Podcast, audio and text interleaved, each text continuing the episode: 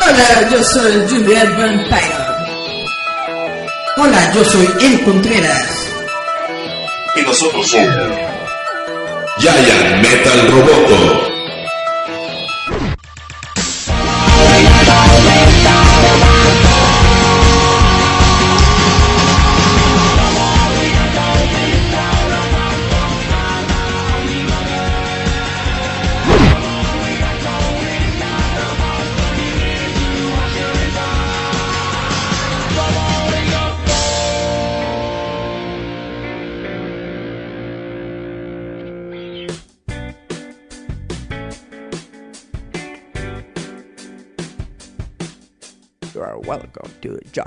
Giant Meta Roboto. Hola, muy buenas tardes, días, noches a todos los que nos están escuchando. Esto es Giant Meta Roboto, su plan de cosas Hora. frikis, ñoñas, de Dumbo. de- Pues más o menos. El de- un saludo a todos los que nos están viendo a través de Facebook Live por Radio Enciende tu Mente y a todos los que nos escuchan en repetición por Evox. Ax, Ax, Ax. Y yo como siempre me presento, soy Juliet Vampiron. Y así, como siempre les digo, alguien tiene que tener una antítesis al villano de tu cereal. Es más, es el que te quita tu premio de cereal. El que cuando te vas, se levanta y te quita tu hamburguesa. Así es. Así como Cristo de San Pedro, que lo negó, y a Judas, que lo vendió. Yo tengo la maldad de menos 0.2%. Eric, ya es microscópico. Ya próximamente a volverse etéreo. Saluda, Eric. Hola, ¿qué tal, chavos? ¿Cómo están? Gracias por escucharnos una semana más. aquí Gracias a todos los que nos están viendo. Gracias a los que nos están viendo en live stream. Ya hemos tomado medidas para que el video esté mejor. Todavía menos tiene un peor. poquito de lag, pero ahí va. Pero es menos, si ustedes lo saben. Eh, y bueno, vamos a comenzar este programa. Te quería platicar del conejo Trix. El conejo Trix era El conejo villano o era Trix es protagonista. solo para chavos, ¿eh? Se supone que era como un antagonista, pero siempre terminaba mal, era como un plancton. Nunca lograba tener Trix es Pues sería- para chavos. que Trix tiene forma de frutitas. Pero Nestlé, pobre- págame. pobrecito conejito, ¿no? Porque Nunca lo dejaban comer. Era un poco como la de las el, hamburguesas. el momento en el que pudo comer el, el Trix. cereal se murió porque solo era para chavos. ¿Sabes qué es lo más genial? Todos a los niños de los 90 que ya son rucos, como yo. Ahora, Trix antes tenía forma de frutita. Ahora Sí. ya todas son bolas. ¿estas ¿Son bolas? Sí, ya son bolitas de colores, ya no tienen como antes Como poposita de conejo. Ándale, pero de colores. Ya no tiene bonito. forma de frutita. Como el Nesquik, el Nesquik nunca lo No, siempre fue bolita. siempre fue bolita, poposita de conejo. ¿Cuál es el cereal que más te gusta, Eric? El cereal que más me gusta es Cruzly. ¿Es ese? ¿El de avena? Cruzly es una combinación de granola con coco y arroz. Por eso dije, es de los de. Cruzly te da señor... cruzlimanía. Yo dije, es de los del. Señor feo de la avena. No lo conoces, es de, es, es de Kellogg's, de hecho. ¿Es de Kellogg's? ¿Es de los que te to- toman los viejitos? No, de hecho, cuando salió Cruzly era la revolución porque era para los chavos de onda.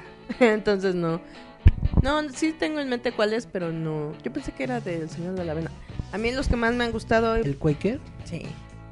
A mí también me gustaba mucho la, la avena Quaker. A mí lo que más me ha gustado. La de sobrecito, de El frutitas. cereal es el del monstruo de precisamente de Quaker.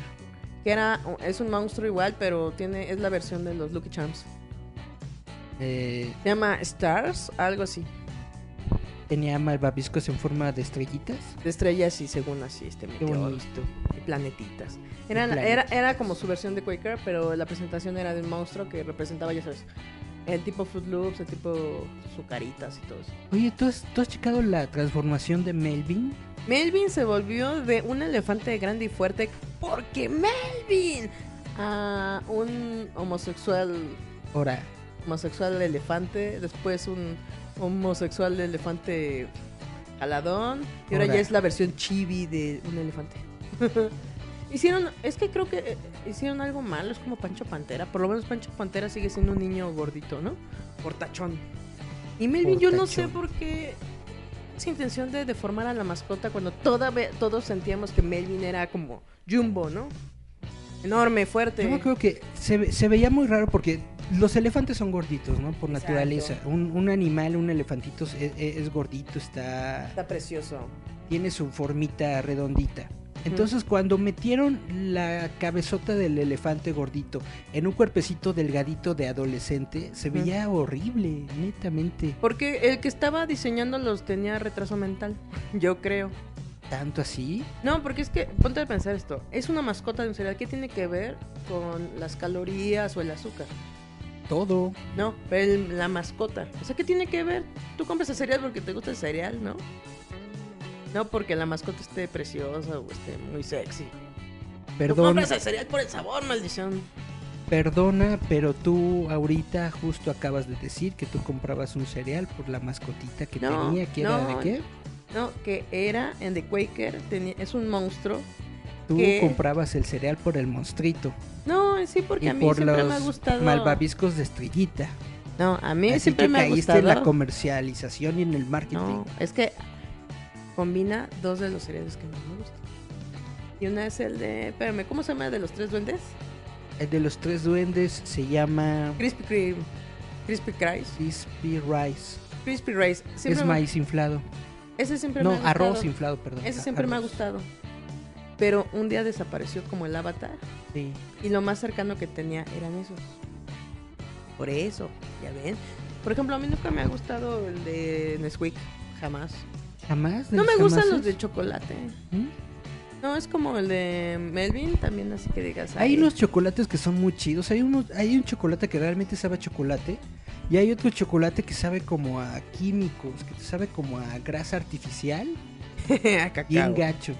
El único que sabe a cacao, cacao, es el Hershey's. Yo. Está muy dulce esa mugre. A mí me gusta mucho el chocolate abuelita. ¿Sí te fijas que lo devaluaron lleg- lleg- llegan las cajitas de chocolate con la abuelita. tabletita? Y, y- y- y siempre, mínimo, me agarro una de las tabletitas para crunch, crunch, crunch. Ya vieron y por eso tiene diabetes. Tengo diabetes. Tipo C. Sé de chocolate. No, pero la abuelita ya lo rebajaron. Antes era un poquito más amargo y ahorita ya es muy dulce. No, fíjate que no, porque me lo sigo tragando cuando lo llevan a Porque la es casa. chocolate. Sigue estando, sigue estando amargo, con un poquito de dulcito, pero sigue estando muy chido. ¿Sabía Muy, muy usted chido. que el chocolate amargo es mejor de todos los chocolates? El chocolate amargo es el mejor de los chocolates. Así como el cariñosito amargosito Ajá. era el mejor de los cariñositos. Eh, porque ustedes no lo saben, pero te- Gruñoncito tenía el mejor corazón de todos. Que tenía su, su, su nubecita con, Con unos un relámpago. rayitos. Así, puf, puf, mm, les odio a todos. Pero Gruñoncito, ¿se, se fijan que era el mejor cariñosito de todos? No le tenía miedo a las cosas. Exacto. Era el más sincero. Yeah, No se dejaba llevar por las, emociones y era el más coherente. por su pollo. Era como el dormilón de los pitufos. Ahora, Si ustedes ven los pitufos, el... ¿Cómo se llamaba? Sí, era dormilón, ¿no? Era también que cuando como se despabilaba, era el más astuto de todos. Y es el que solito tenía muchas aventuras. Pero usted no vio los pitufos y creía que... ¿Cómo se llama el pesado? ¿Filósofo? Ajá. Filósofo y fortachón era la onda. No, era dormilón. El mejor Güey, que era pitufo- modito. El mejor pitufo era el pitufo bromista. Ya les traigo una sorpresita. Deja tú eso. Sí, sí, eh, los que vieron los pitufos sí se dieron cuenta que Pitufo bromista fue el único que solito se le pelaba a Gargamel. El Ora. único que se escapaba. Yo nunca lo vi Los pelar demás- nada. Los demás necesitaban ayuda. Necesitó, ami- eh, necesitó ayuda y una misión de rescate. Pitufina ni se diga, cada rato iba a caer. ¿Cómo se llamaba el robotcito que construyó Fortachón? No, no, Fortachón no lo hizo, lo hizo genio. Ah, genio, sí, no, perdón. no tengo ni idea. Era un pitufo electrónico. El pitufito robotcito también era muy chido. No, pero eh, es que eso, eso es lo que prefiero. Melvin. Ajá, Ah, sí, Melvin. Sí. ¿Qué otra cosa traías? si no me desvío. Pues ahora sí vamos a comenzar el programa. Después de, de brayar un rato. Fíjate que hay una serie que me gusta mucho, es animación japonesa. Ay, ¿a poco? Sí, durante... Hubo una entrega de premios en este canal de streaming que se llama Crunchyroll. en donde de hecho le fue muy bien esta, a esta serie. Ah, Es una de las más vistas de, de- de todos los, los tiempos y Los del mundo tiempos mundial. mundiales. Es uno de los más vistos de 2018. Y acaba de tener una película. Pues resulta que My Hero Academia, Ah, la Academia de Héroes. a mi Los Academia de Héroes, héroes. acaban de anunciar una nueva película que se va a lanzar para invierno de este año. Chan, chan, chan. Apenas acabamos de tener la película de My Hero niño, ¿no? Academia. Ajá. Dos, do- dos héroes. Acaba de salir. Se estrenó en nuestro país, lo vimos a principios de año, si no, si no estoy mal. En el Festival Ani. En, en- en- en varios festivales y después solita en, cartele, Cinemex. en cartelera de, ¿Cinemex o Cine- Cinépolis? de Cinemex. sí, Cinemex, tienes- ¿verdad? El rojito. Tienes toda la razón. Y pues acaban de anunciar que hay una nueva película. Para la gente que nos está viendo en el live stream, les puedo mostrar una imagencita, un dibujito que hizo el creador de My Hero Academia. Casi. para, para conmemorar la nueva película. Es el niño Doku con el niño güero maloso y... Es Doku con el güero maloso y es con All Might en el fondo. ¿Ese es All Might? Tampoco. All Might, sí. Está muy flaco ahí.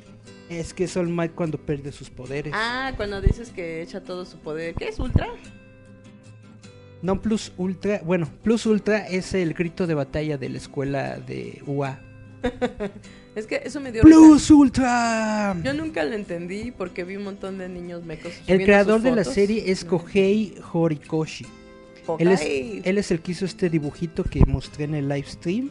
Y él está como productor Ajá. de la nueva película. Entonces, más o menos va a tener que ver con, con la historia normal. Más o menos como que va a ser este semi oficial. ¿Qué es que?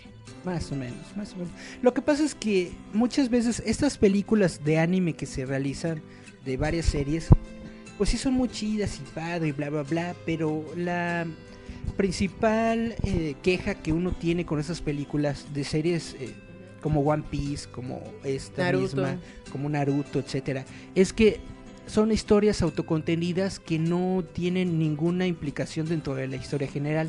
Pues es que de eso se tratan las obras. Si vives, si, si, si viven o mueren, si destruyen o no destruyen al villano, No si importa. pasa o no pasa, realmente son historias Porque es atemporal. que no importan, No tiene nada que ver. Es un poco lo que hemos dicho de sobre el universo de Marvel. No tiene nada que ver con los cómics, es un nuevo universo dentro. Usando... Ahora, no.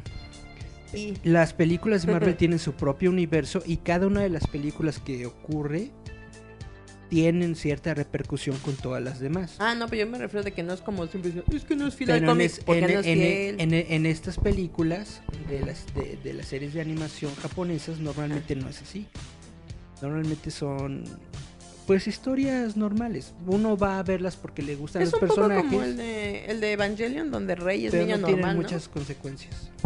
No, eso es eh, ni siquiera hay una serie ni película, eso es una eso es un manga que se creó a partir de un universo alterno, de uno de los tantos universos alternos que Shinji Ikari creó durante el capítulo final de Evangelion, en una realidad en donde no tenían que pelear para Ah, no, pero para salvar a la humanidad.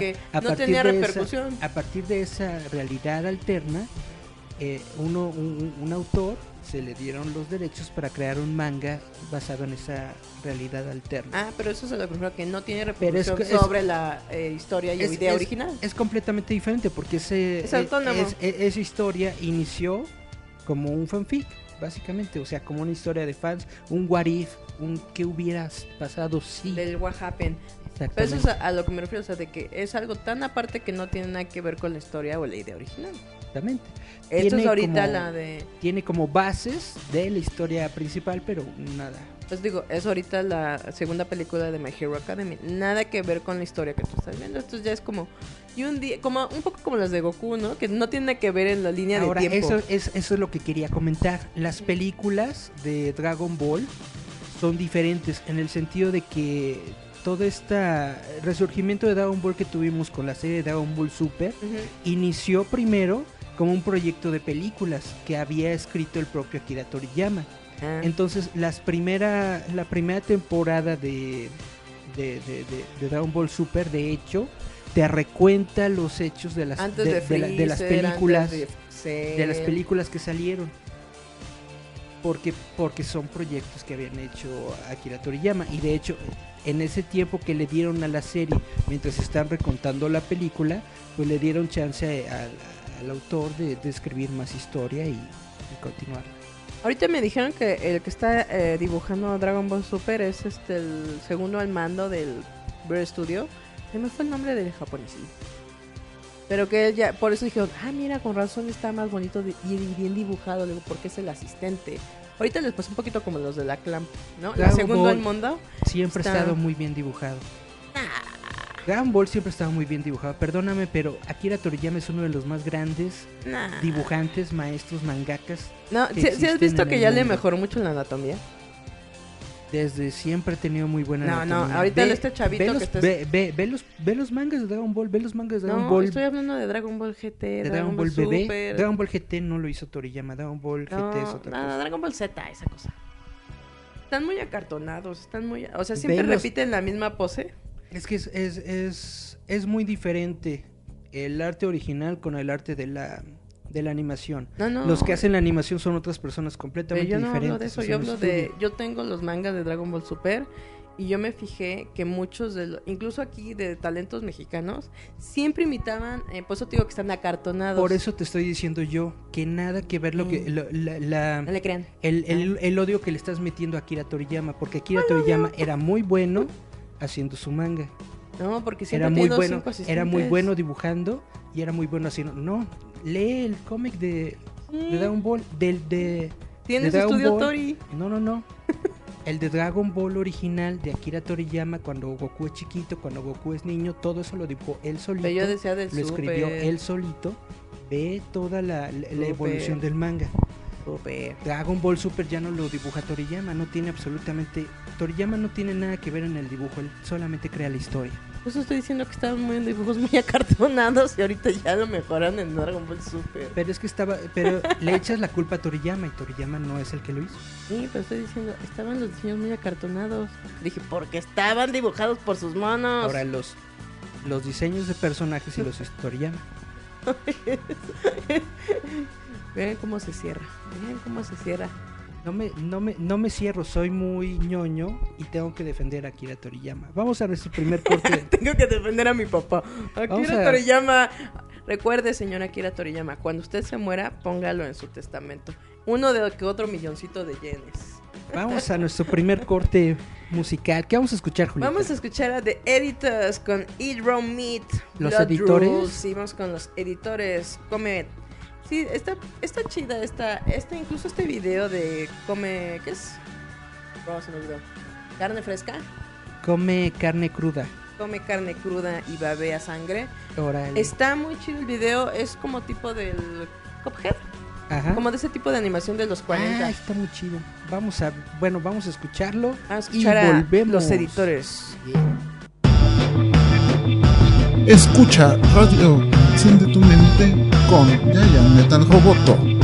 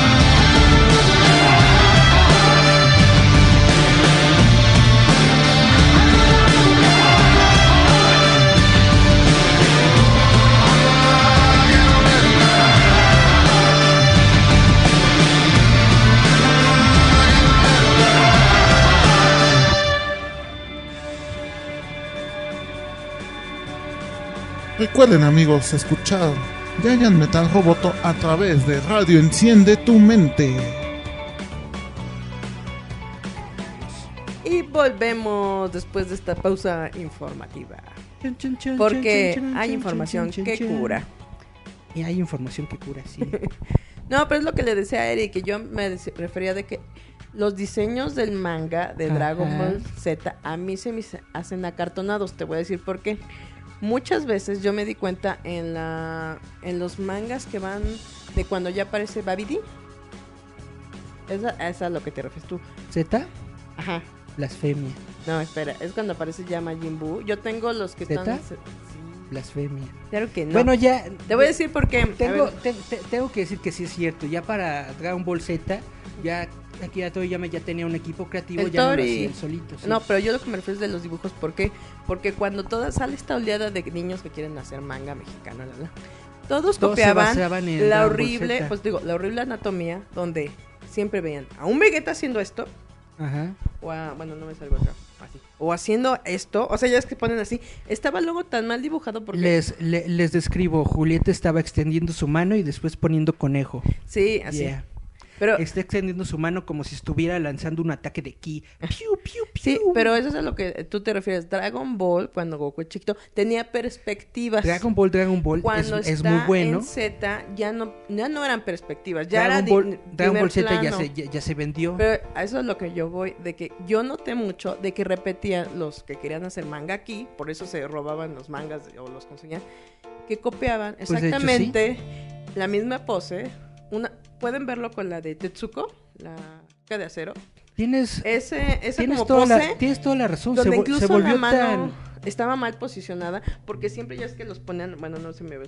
se volvió tan popular. Dragon Ball en México que todos los que querían hacer manga Imitaban porque, mucho porque sus- se volvió muy popular eso, ¿no? el de hacer tu propio manga. Y el estilo de... Copiaban el estilo de Dragon Ball, Tenían pero lo, lo, mal, cuatro. lo mal copiaban porque lo calcaban. Pero, pero imagínense, tenían cuatro. Nada más para que vean. Era Rumiko Takashi por Ranma. Ajá, A Naoko Takeuchi por Sailor Moon. Ajá. Akira Toriyama por Dragon Ball. así es. Y tenían... Ay, ¿cómo se esta otra caricatura? Ay, se me va. A Makoto Kusanagi en Ghost in the Shell. Ah, ¿no? claro, sí, sobre todo a Masamune Shiro, ¿no? Uf, hubieran logrado grandes cosas. No, bueno, No, ¿cómo- tenían cómo esos se llama el que- el- a el- Clamp. Y tenían a Clamp. El que te gusta mucho, ¿cómo se llama? El que es fan de Batman. El que hizo la de Eh, DNA, Masakazu Katsura. Katsura. Si hubieran intentado imitar a Masakazu Katsura o Masamune Shiro, mira, hasta les beso a las patas. Pero eh, era Clamp. Pero eso es a lo que yo me refiero. Cuando tú estás intentando estudiar estilos, te das cuenta que La bronca es de que muchas muchas chavitas que querían hacer su manga shoujo en ese momento copiaban, imitaban copiaban a Naoko. Naoko Takeuchi. Lo malo es que netamente Naoko Takeuchi nunca fue La gran dibujante. nunca fue la gran dibujante. era algo que te podía dejar Naoko. Es que nunca te daba como, por ejemplo, un Masakazu que era Dios, ¿no? O un Dios Masamune. encarnado. Sino porque te daban, como dices tú, te daban demasiados planos, te daban demasiado detalle. Y Naoko no, te daba algo muy estilizado. Algo que tenías que imitar era. Y siempre yo me burlo, ¿no? De tanto Naoko como Clam, era que ponían flores, no sabemos por qué, pero cubrían los espacios muertos con flores. Miles de básica- flores. Lloraba, la lagrimita, 700 flores volando. Es que es lo mejor Pétalos. para, para no tener que estar dibujando 8000 fondos. Ujú. Compras tu, tu hojita de stickers de, de- de flores? flores? se lo pegas y se acabó. No, pero Naoko era muy estilizado.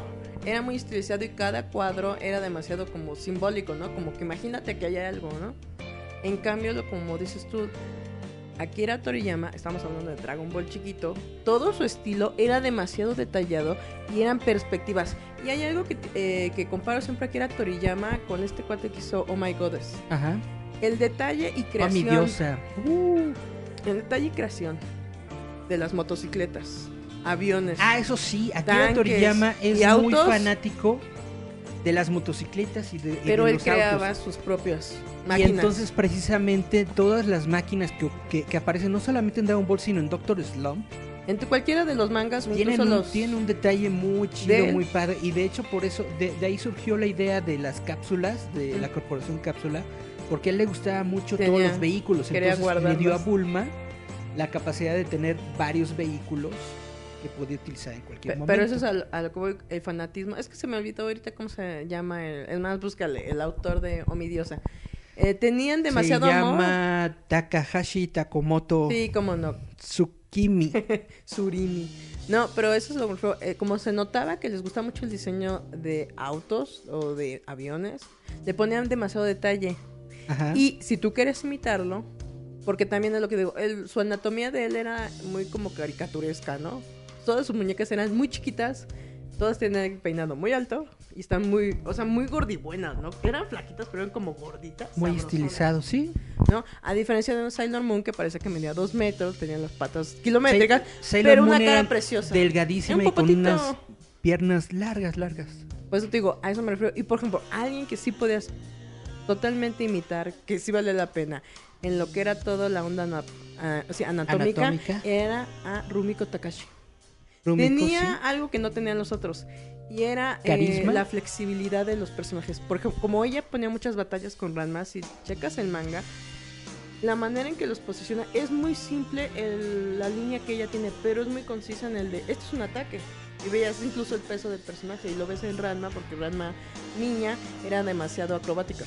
Yeah. Y se notaba cuando daba giro, cuando pegaba y no era tan como las eh, gringas, ¿no? Que necesitas ver la fuerza y ¡paf! No, ella era como dema- eh, su tipo de dibujo es demasiado fluido. Y eso es algo que jamás imitaron los niños este, de manga de aquí.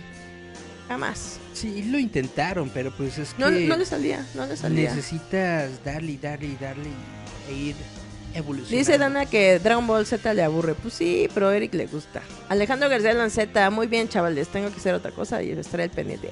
Eh, Pero no. ahí estará el video para verlo después. no, pues eso es por ejemplo lo que decimos. Cuando intentaron hacer el manga aquí, digo, yo lo que noté es que todas esas cosas acartonadas de Dragon Ball Z las imitaban y se notaba que era tal cual calcado. Ni siquiera le pensaban un poquito, estaba mal dibujado. Pero era muy bonito, era muy bonito esa época porque mínimo intentaban un- hacer un sus, mundo de sus historias, sus propias Pero historias. hubieran elegido otros autores, tan más chidos. Pero era el más eh, Conocido en ese conocido. momento. También este, el de Caballero del Zodiaco, ¿cómo se llama? Ah, el este Masamune. Masamune Shiroi, No, ese es el de Ghost in the Shell. eh, Shumono Takao, Kurumada. Kuru- Kurumada. Kurumada, también imitaban mucho el estilo de Caballero del Masami Zodiaco. Kurumada. Es- También lo imitaban mucho, yo me acuerdo.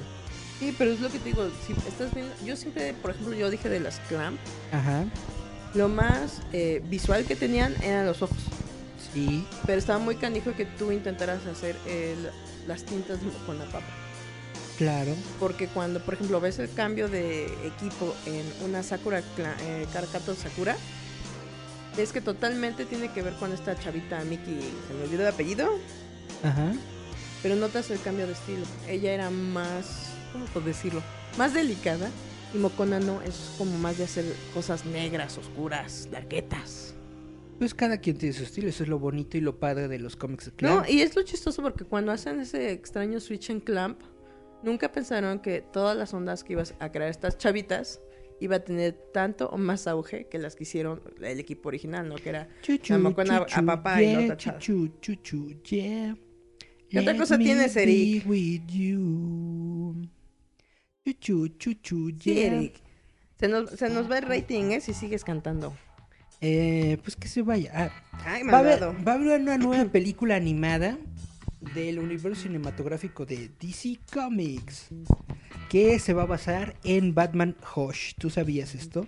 ¿Quién es? ¿Alguna vez has leído mono. Batman Hush? Ah, Batman Hush es una historia que se Ah, basa en un el nuevo creador de Dios es Kosuke Fujishima. Kosuke Fujishima, como yo dije. El- dijiste Surimi. El Batman Hush se trata de que llega un nuevo villano a la ciudad que precisamente se llama Hush, que nadie sabe quién es, nadie sabe de dónde salió y que bla bla, pero conoce detalles íntimos de Batman y de Bruce Wayne. Ah. Chan chan chan, entonces nadie sabe qué onda. Y pues resulta que es un, un amigo de la infancia precisamente de Bruce Wayne el que toma el rol. Van a hacer esta película eh, en animada. Ojalá les salga chidita. No, no has visto las películas animadas de DC, ¿verdad? No. Para comentar de la muerte de Superman, el No, regreso de los eso es con Charlie. Eso es con Charlie, pero no está. Saludos a Charlie, creo que se fue a lo de Shazam hoy, ¿verdad? Shazam, ojalá sí. Hoy era la función de prensa de Shazam. Creo que Charles anda por allá. Charles. Esperemos. Eh, una de las noticias que salió en estos días es que Angelina Jolie Te va a integrar al mundo. se va a integrar al universo cinematográfico de Marvel porque van a sacar una película de, de Eternals. Ahora, todo ¿Qué esto son todavía- Eternals? A ver, ahorita te platico. Esto todavía es un rumor porque no se ha dado así un reporte netamente de Kevin Feige que diga, sí, vamos a hacer una película de los Eternals. Recuerda a la gente que es Kevin Feige. Kevin Feige es el productor de todas las películas del universo. Pero recuerda que también tuvo sus cosas de, acá, de ¿no? los estudios Marvel.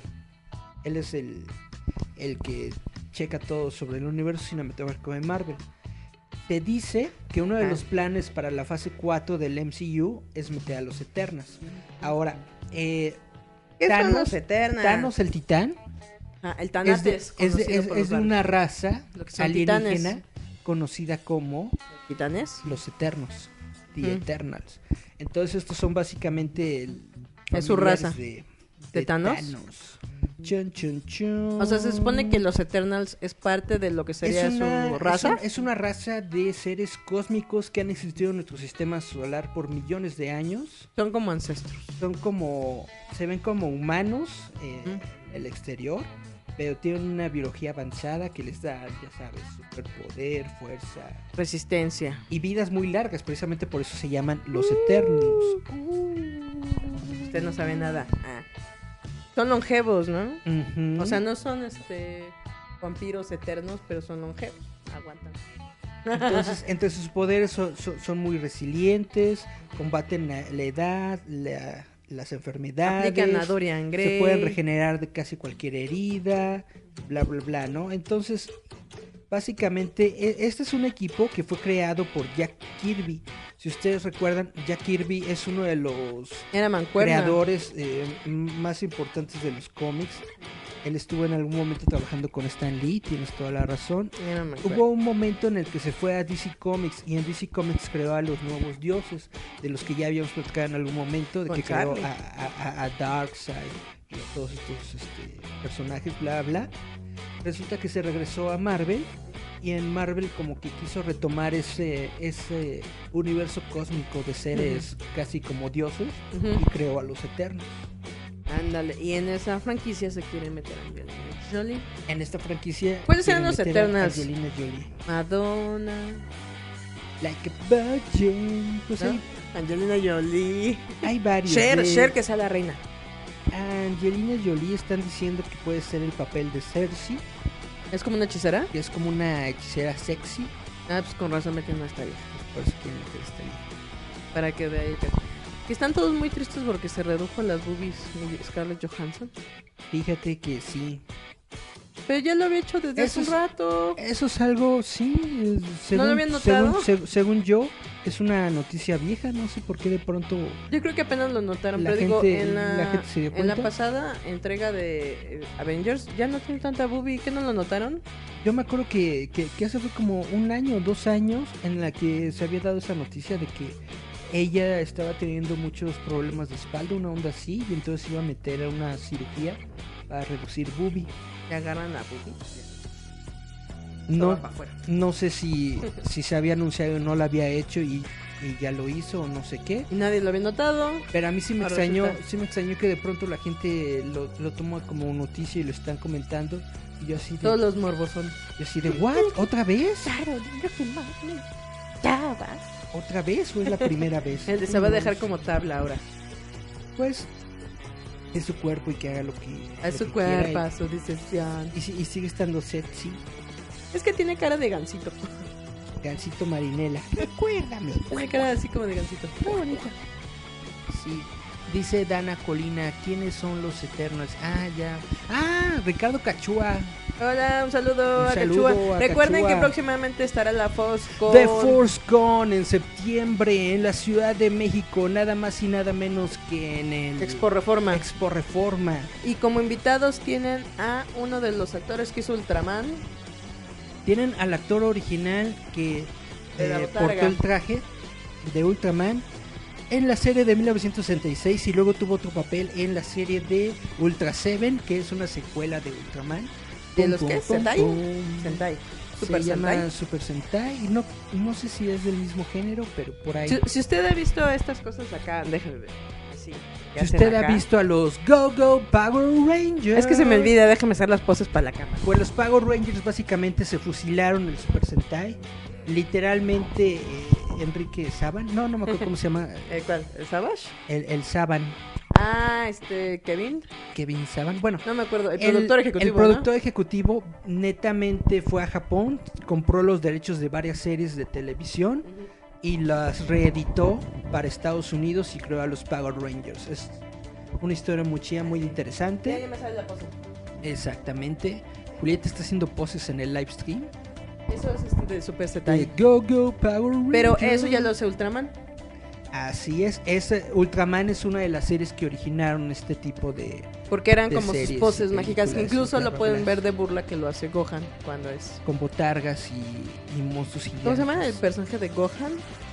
Super Saiyaman. Super Saiyaman, que precisamente es de estas ondas. Venido de otro planeta para luchar por la justicia. Es nuestro héroe, es Super Saiyaman. Pam, param, para, pa, pa, pa, pam. Omita eso. También va a venir este un, un actor que le hace de White Walker en la serie de Game of Thrones. Es el rey, ¿no? ¿No es el rey? Es el rey de los congelados, ¿no? Sí, Ah, ya me, le hace a uno. Es el rey helado. el rey helado, pero no el rey helado que ustedes creen. No es, el no es el que aman ni es el otro rey helado. Es el rey malvado. Yeah.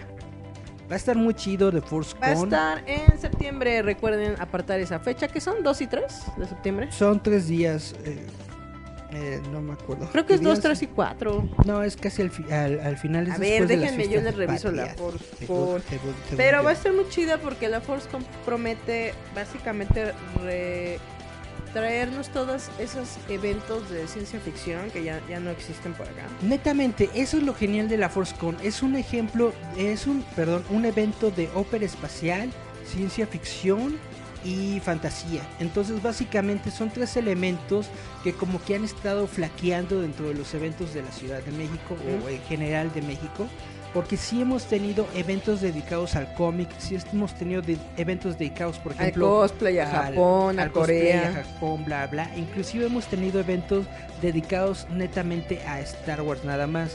Pero The Force Con es un evento que va Este a fin de semana va a haber uno de Star Wars, ¿no? Todo esto. Que me, parece que sí, no, no lo sé todo. No, pero a lo que te refieres es eso, de que hay para ciertas cosas. Esto es físico y esto es para todo. Exactamente. ¿Ya tienes las fechas de la Force Con? Sí, 27, espérame. ¿Ves? Te dije que era más. 27, 28 y 29 de septiembre. 27, 28, 29 de septiembre en el Expo Reforma, chavitos. Así que ya lo saben. Va a estar Dick Bear, Dickie Bear de Beba Fett. Fett es un stuntman. Stuntman. Stuntman. Son los que se avientan y le rompen la silla. Son los que hacen precisamente lo- los efectos físicos dentro de las películas. Y entre sus papeles está el de Y Boba va a venir Richard Prey, que lo que decimos es el Rey Nocturno. Ajá. En Juego de Tronos. De Juego de Tronos. Va a estar, como decíamos, este cuate de Ultraman, que se llama como Miyamoto Mishihara. Bin Furuya. Bin Furuya. Bin Furuya, sí, cierto. Bin Furuya. Ah, algo también chido para todos los que son fans de Game of Thrones van a llevar el trono. El trono, para que se sientan en si el nunca, trono. si la, se si en la mole nunca se lo tomaron, otra vez vayan. También Yeah. va a ir este Alan Harris, que hizo a Busk y Boba Fett. Netamente, así de chido. En eso ando. También va a haber eh, transmisión en vivo, creo que eso no. Suneo Sanda, el maestro, creó cosas en el universo de Star Wars. Ah, sí, pues él es una persona que tuvo props y este, Es un proper, ¿no? Un cosmaker, bueno, acá. ilustraciones de Star Trek y Star Wars. Sí. Es uno de los que parte ahí ondas en Star Wars. Pero va a estar muy chido, morros, vayan. Aparten sus dineros. Si usted no pudo ir a la mole, porque usted le quedó muy lejos, vaya la Force con... Netamente es es un evento imperdible para septiembre, chavitos. Y pues continuando con las cosas También que va a ir este Tom Cook, es un invitado especial. dibujante, ¿no? Ajá. Por el poder de Grayskull. Dibujante. Ah, pues él estuvo, creo, si no estoy equivocado, él estuvo en una mole. Es el dibujante, creador de personajes de, de varias series de Filmation. En eso estoy, tírenme. Sí, pero va a estar chido. Junten sus dineros, morritos. Así mero, así mero, así mero. ñan, ñan, ñan. Oye, Julieta, ¿qué crees? ¿Qué, ¿Qué hiciste? ¿Se te reinició la cosa? No, que creo que ya nos pasamos de tiempo, ya llevamos 20. Vámonos a nuestro siguiente corte musical. al siguiente Curtis. Esto es de parte de The Pitch Mode con Strange Love. Vamos con Strange Love de The Pitch Mode y volvemos. Yeah. Escúchanos a través de la frecuencia de Radio Enciende tu mente con Giant Metal Roboto.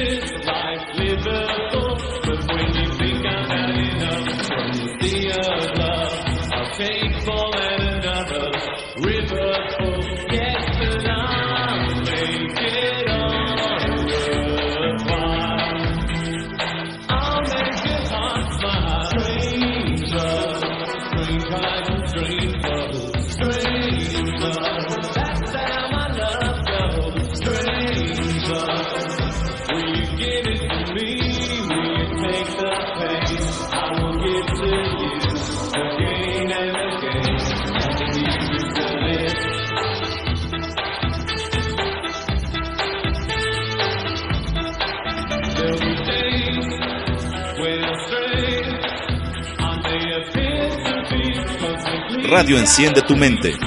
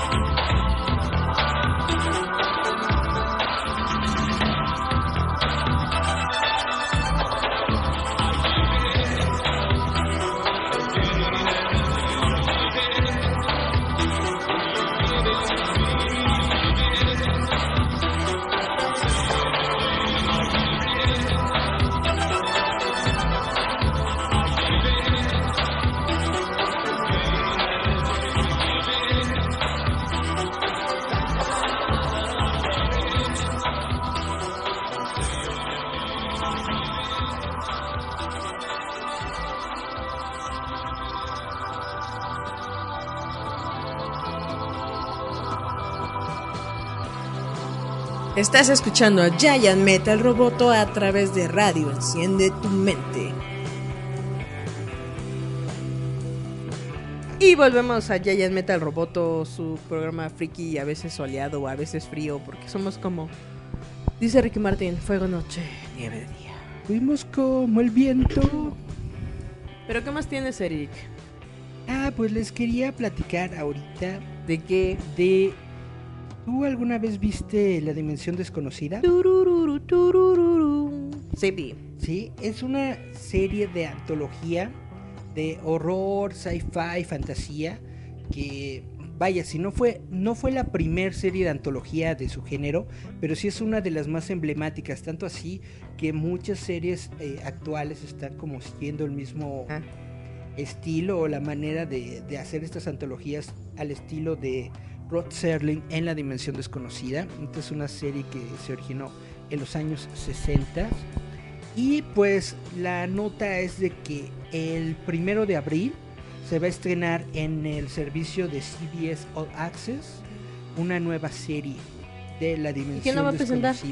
El presentador es nada menos que Jordan Peele. Sepa la quién es. Exactamente. No, es que, por ejemplo, lo que a mí más me gustaba de la dimensión desconocida Don't Die. es precisamente porque mostraba eh, terror psicológico, Ajá. eh, que hasta el día de hoy es una reminiscencia de la cultura pop, ¿no? La cultura de masas. Porque tienen presente la del Gremlin, donde salía William Shatner. Tienes toda la razón. Aparte de eso, siempre está la eh, pesadilla recurrente, ¿no? De todos los nerds que dice, ¿qué tal si me quedo yo solo en el planeta Tierra y tengo una biblioteca completa? Si me rompen los lentes. Chan, chan, chan, chan. Eso es, eso es algo muy gracioso que ha sido como burla reminiscente. O por ejemplo, eh, tiene un episodio donde se queda eh, todos los nazis vagando en un campamento. Donde cuando entras es como entrar en otra dimensión. Donde todavía puedes ver a los espectros hasta que sales. Y, te- y lo gracioso es que al final te hacen así. ¿No? Hay muy, muy, muy, muy, muy, muy buenos episodios dentro de la dimensión No, y- desconocida. y que todavía se siguen. que se volvieron eh, clásicos, de hecho que se han rehecho y Y remasterizado. quedaron dentro de la, el subconsciente de la cultura de masas, porque en ¿Tú sí- viste la película de los ochentas de la dimensión desconocida? Recuerdo. Que básicamente fue eh, rehicieron tres episodios clásicos de la dimensión desconocida. Uno de ellos fue precisamente ¿El del Gremlin? el del Gremlin en un avión. Era que eh, terror a 100 metros de altura o algo Ajá. así, ¿no? Que ahí se lanza un William Shatner cuando William Shatner era, no sé, extrañamente alto y extrañamente atractivo. Luego se volvió como el abuelito cara de Pues papa. siem- siempre, fue así. Eso es lo que ocurre, Julieta, la cuando la gente en- envejece, No, pero se volvió como se achaparra y se, se engorda. volvió como el cara de papa. Pues es- eso es lo que Y sucede. lo ves y de, de chavito era Eso es lo que sucede con la vejez. Dice Dana Colina, hay algo en el avión. Exacto, de que Acto. es algo que e- es este eh, divertido porque la, la mayoría de la gente cree que es de Box Bunny y no, es de la dimensión desconocida. Exactamente, tienes toda la razón. Precisamente en esta nueva serie se va a ver una un remake de ese episodio, pero va a estar diferente porque en lugar de ser un avión, va a ser una nave en el primer viaje tripulado de seres humanos a Marte. Ah, eso está cool. Vale. Y entonces, mientras están viajando en una navecita hacia el planeta de Marte, un güey se asoma por la ventana y descubre que hay un tipo Un Gremlins, que es, en, era como... en el ala. Era como un tipo Sasquatch, Y ¿no? tú dices, Todo ¿cómo feo. va a ser posible si estamos en el espacio? Donde nada sobrevive en el espacio. ¿Cuál es el, los- Gremlin que te da más miedo? ¿El de la dimensión desconocida? El gremlin que me ¿El da más Bart? miedo es Rayita. Rayita porque se vuelve uno de los malos. No, pero me refiero a, a ese episodio, el de Bugs ¿Has Bunny. visto el meme ese de que nada más te nada más te mojas y te pones a reproducir? Sí, puercos. no, pero lo que me refiero es cuál te da miedo, más miedo, ¿el de Bart? ¿El de William Shatner o el de Bugs Bunny? El de Box Bunny estaba Estaba loco, quería, Estaba loco. quería golpear bombas. Vean ese episodio de Bugs Bunny, está muy cagado. Pero es más chistoso porque el, el gremlin lo ponen como un muñequito cabezón, con Ajá. cabeza de... Y eso yo, por ejemplo, me fijé en la vida moderna de Rocco, que imitaban esa cabeza en forma de avión. Era como para referirte que estaba loca esa persona. tenía como una especie de alitas, ¿no? Sí, Una cosa y así. tenía la colita del avión, Ajá. como si tuviera una cachuchina. Pero era gracioso porque el de Bugs Bunny quería agarrar un martillo y le estaba pegando en el casco de la bomba Ajá. para hacerla explotar. Y le dice a Bugs Bunny, ¿puedes, este, por favor? Ah, no, es que lo ve que está golpeando, golpeando y Bugs Bunny, ay, enano, quítate, nunca le vas a dar. Y entonces grita Bugs Bunny, ¿qué estoy haciendo? Está muy cagado ese episodio porque no ves al duendecillo haciendo maldad. No están arriba de un avión, pero es referente a ese episodio porque en el de William Shatner si están en un vuelo, creo que era a, a Nueva York o algo así, que empieza a destruir No, me acuerdo, es de un, las alas. de un estado al otro y empieza a... a destruir y em- eh, quema uno de los propulsores que tiene, ¿no? Una turbina.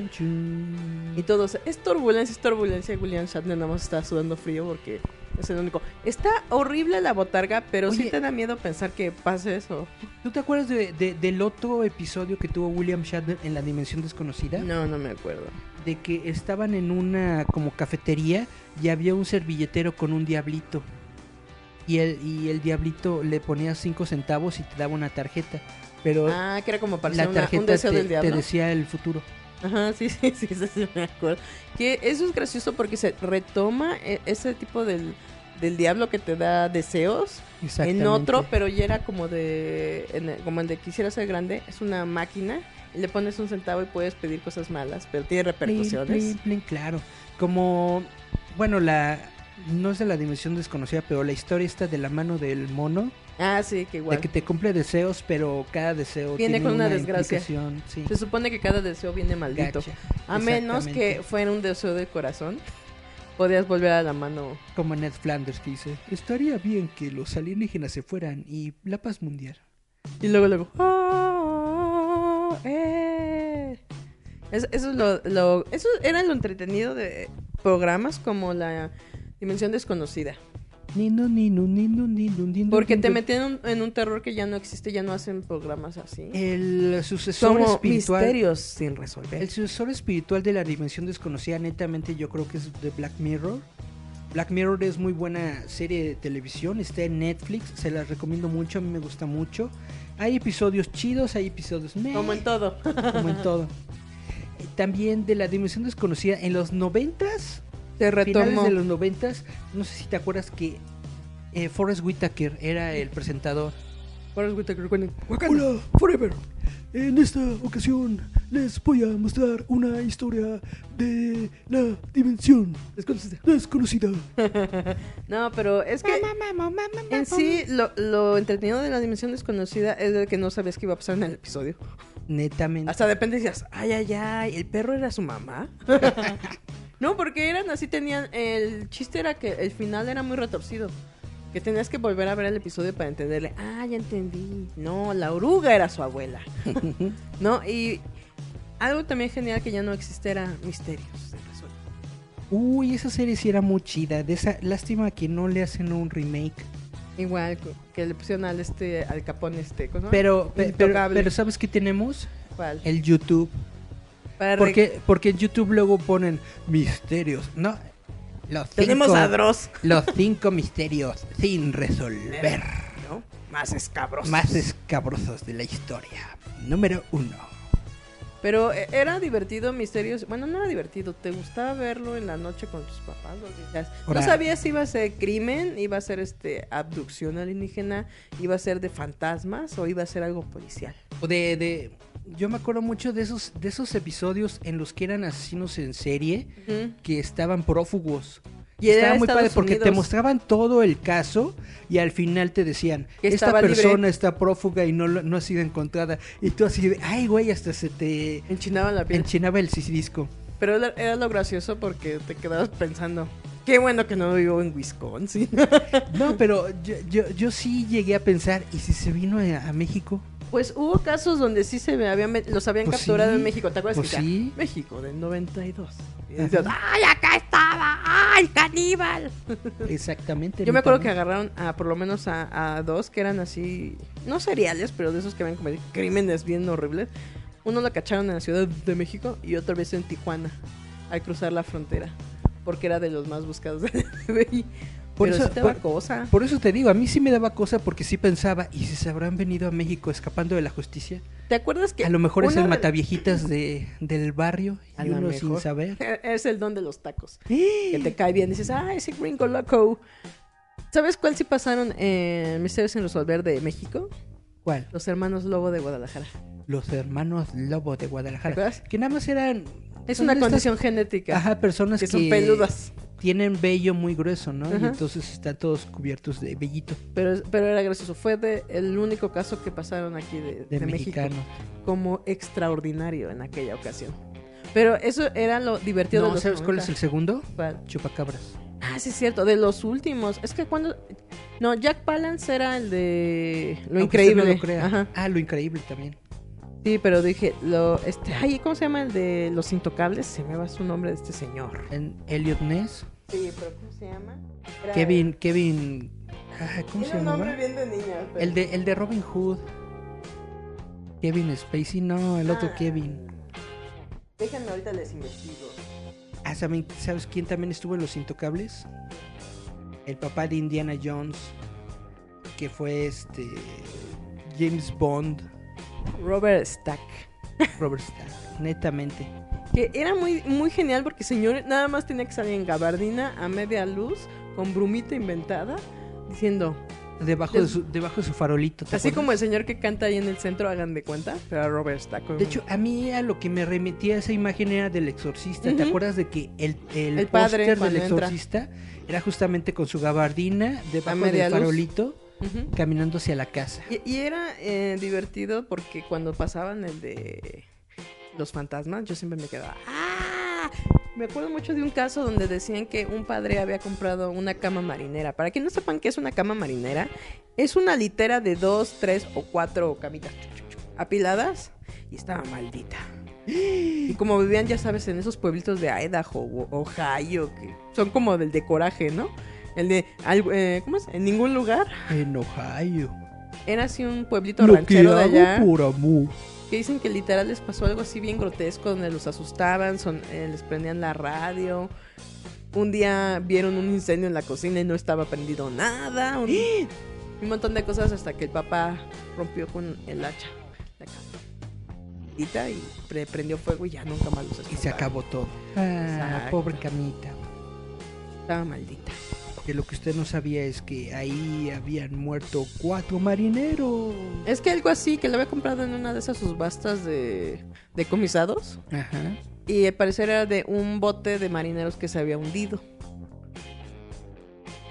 Órale. Pero los espantaban. Pero eso era lo bonito.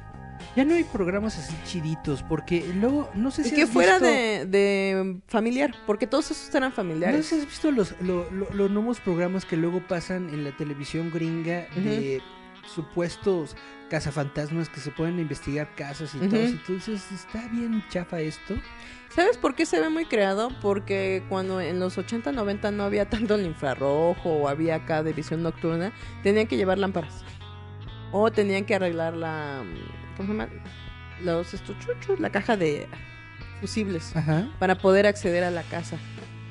O tenían que, por ejemplo, luego cuando veías que iban a hacer su investigación, estaba afuera, que te gustaba? Uno a dos patrullas para salvamentar, ¿no? A los investigadores. Y eso era lo divertido porque de repente veías que eh, gritaban o les pasaba algo y llega la policía. ¿Qué sucede? ¿Qué sucede? Pero ¿Qué como que ¿Qué sí le, sí le metían investigación. Ahorita los, los, los shows actuales, básicamente nada más es este asustarse de nada, ¿no? De que, ¿Qué fue eso? ¿Qué fue eso? ¡Oh, Dios mío! ¡Dios mío! ¡Ahí está! ¡Yo lo he visto! ¡Yo lo he visto! De yo lo que he visto! sopla ¡Corre, el viento, de que se cae algo en la cocina. Y todos, oh, oh, oh.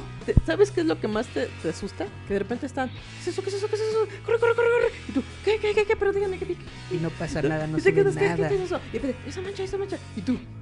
¿Lo negro? ¿Qué, qué, qué hay en lo negro? Y tienes No que se ve ver nada. 10 segundos de una mancha negra que no se mueve. Pero ahí está el espectro. ¿Sabes qué, me- qué programa sí me gustaba? Que llegué a ver alguna vez el de Extra Normal. Antes Estaba, era chido. estaba bien cajeto, porque era Antes era chido. Ahorita ya es una cosa asquerosa. Salía, sa- salía como un, como, como un gurú o algo así, ¿no? Que, Todavía está. que, el, que, limpiaba A las auras a con, mi sus, Octavio Elizondo. con sus veladoras y que Besos. no sé Me qué. ha adorado Octavio Elizondo, todavía sigue. Y el. Constantino, besos.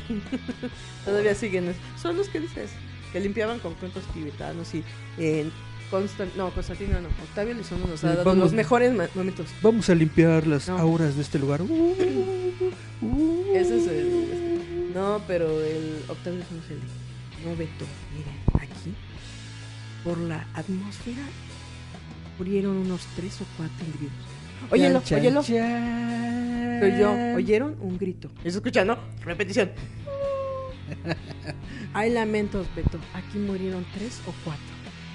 Pero no se preocupen, ahorita nos vamos a dar. Y, y- y siem- y siempre, extraño y misteriosamente, traía alcohol y fuego, ¿no? ¿Miren? Y, obviamente, si alguien sabe un poco de física y química, sabe que si echa alcohol y hay corrientes que chocan, así sea de el mínimo aire, eso va a crear un remolino. Háganlo en el baño con alcohol porque el alcohol así se evapora. A lo mejor sí sea un el-. Los elementos volátiles del alcohol se combinan con el aire y al momento Crean en el que abres una puerta o algo se crea una Pero corriente. es lo mismo, pero según el señor, cada vez que lo haces, mira, Beto, mira, mira.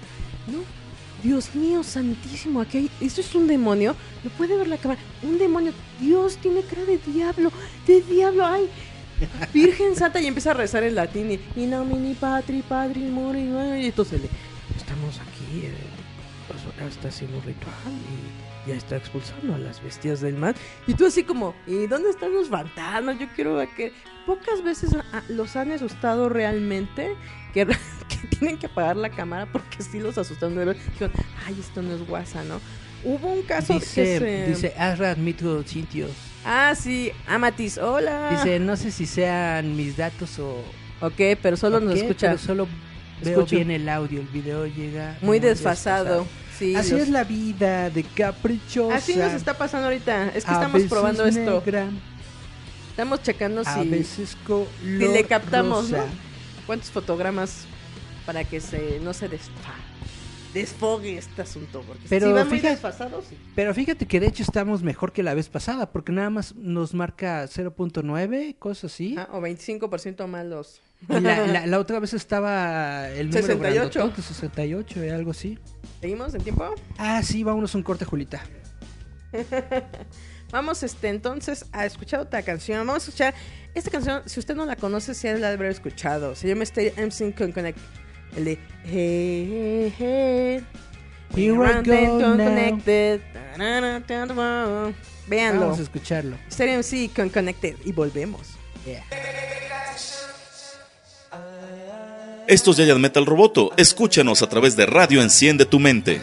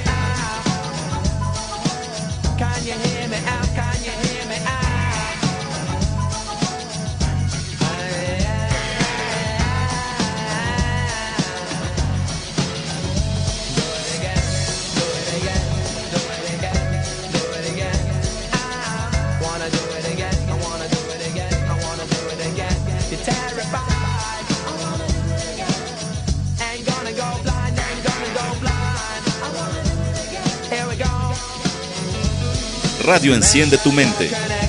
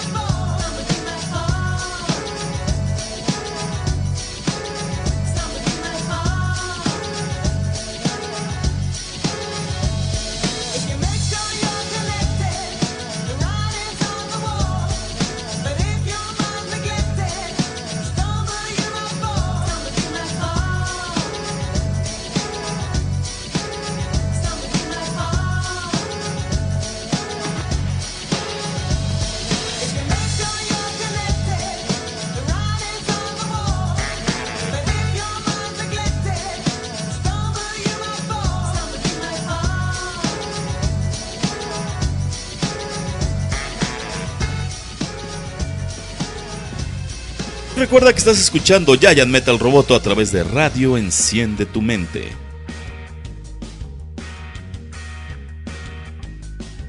Y volvemos a Misterios sin resolver, Roboto. No, pero... ¿Te acuerdas de la mano peluda que iniciaba con el tema del exorcista? turu- Así... Por ejemplo, la mano peluda todavía tenía hasta el La mano- 2000 La mano peluda buenos. con, con Juan Ramón Sáenz era muy chido. o con el Víctor. Con los tres primeros todavía estaba chido. Ya después, ¿saben por qué estuvo gacho el bajón de calidad? Porque ya era gente que literal se, se inventaba las historias y tú escuchabas a este cuate cómo estaba tecleando, yo creo que jugando o algo.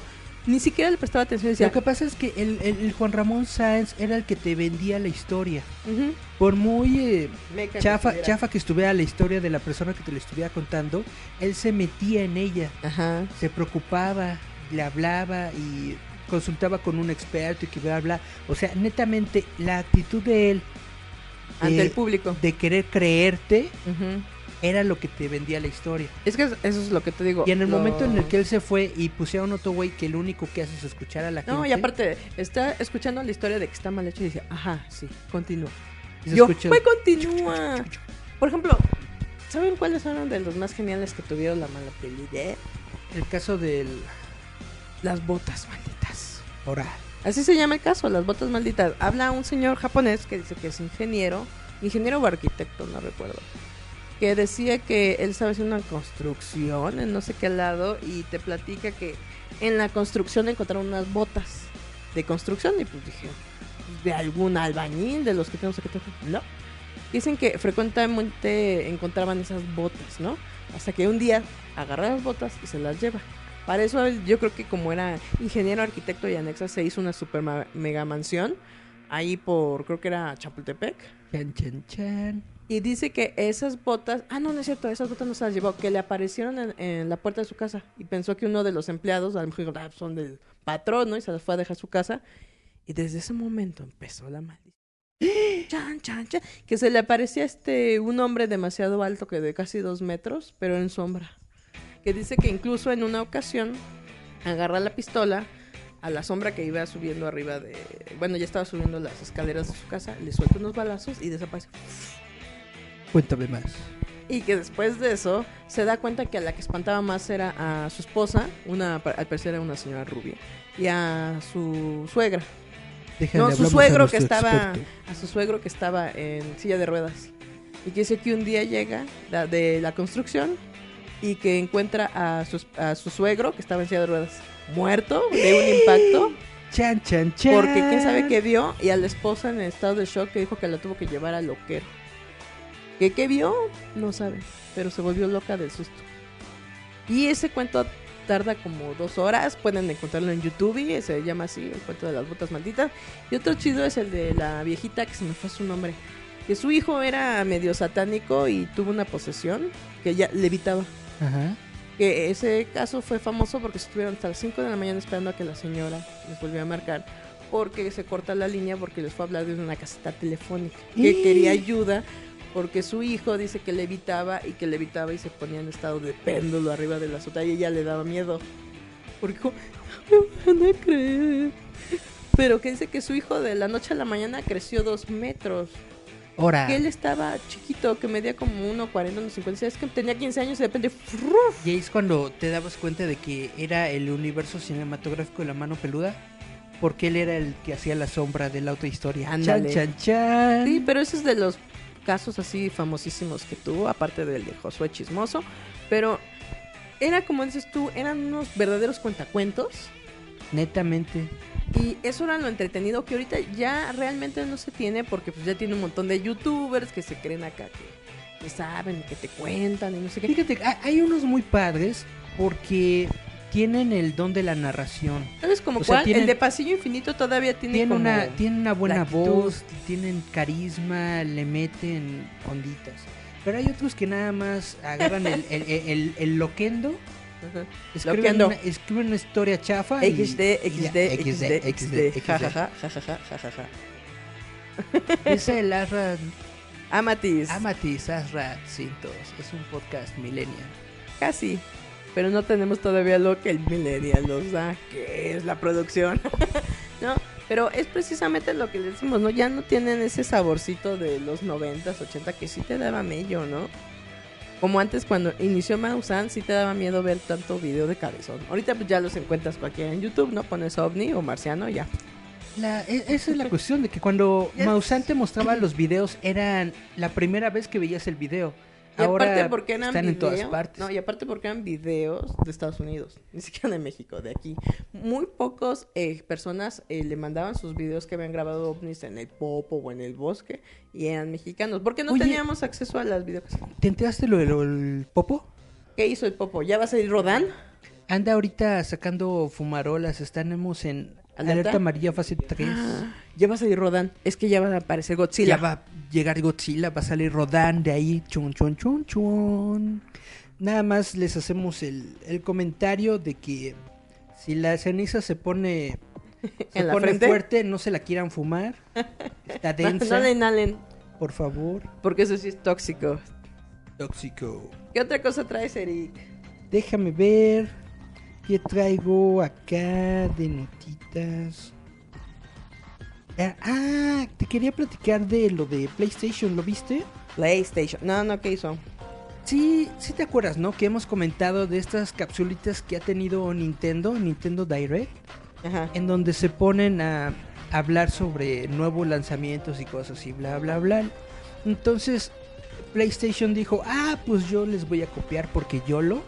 a la de Yolo. Y se aventó su cápsula que se llama State of Play. Ah, mira, Pati Cabrera nos saluda. Hola. Hola, Patty.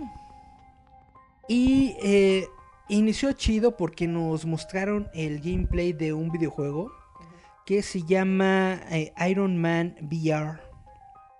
VR. Y, y- y está muy padre. Es, para- es- VR como esos de los lentes. VR, exactamente. Ah. Es para el sistema PlayStation VR, que básicamente son unos lentes que te pones en la cabeza y un, Como el Game y un control. este, 3D. Y entonces te mete dentro de un ambiente virtual en el que eres Iron Man. Se nota, se, se has visto las películas, ¿no? Que se ve como una interfase, ¿no? Eh, es sobre la cara de, de Iron Man, de Robert Downey Jr. ¿Saben yo que quiero que me hagan VR? Puros de zombies y Resident Evil.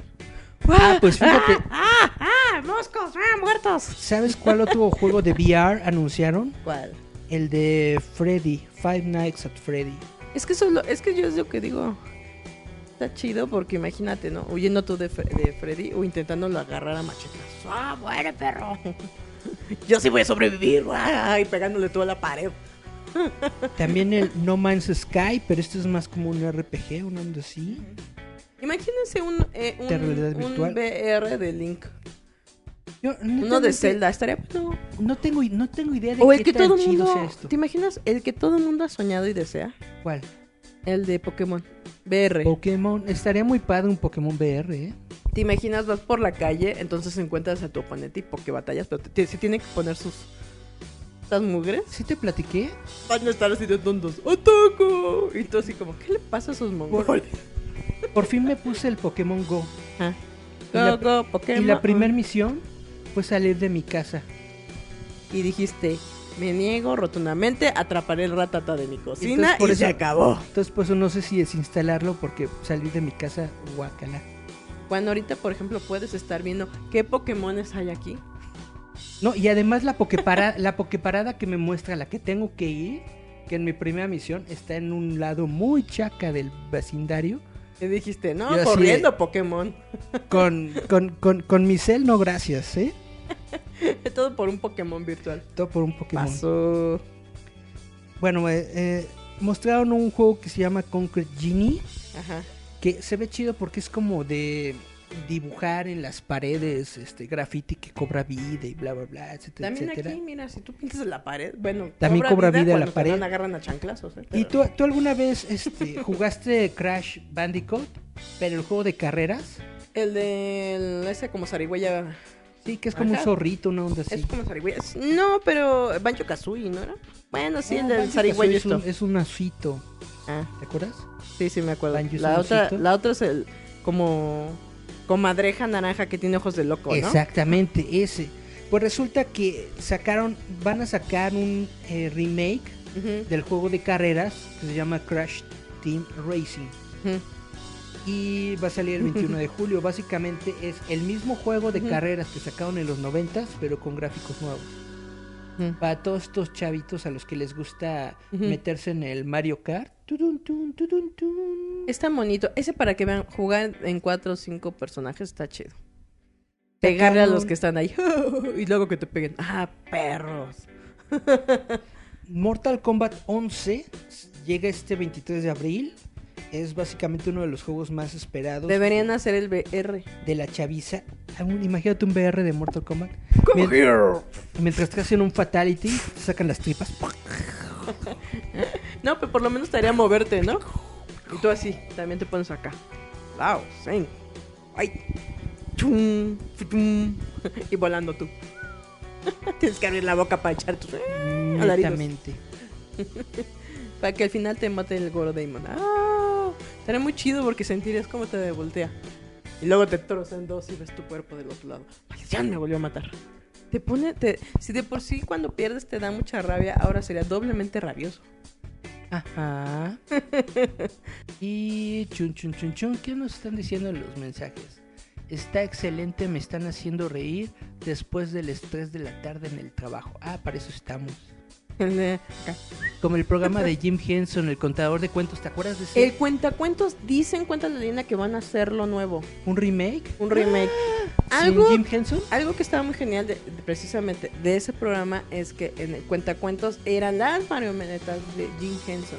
Eso era lo chido. Pues sí. Eh, el cuentacuentos era como la calle Broca, hagan de cuenta, pero con puppets. Ajá. Eso era lo bonito de ese programa. Creo que todavía está en YouTube, no le han dado cranky aún. Así que Ah, si te gusta, pueden verlo. Ajá. Toda la temporada. Hasta donde yo sé.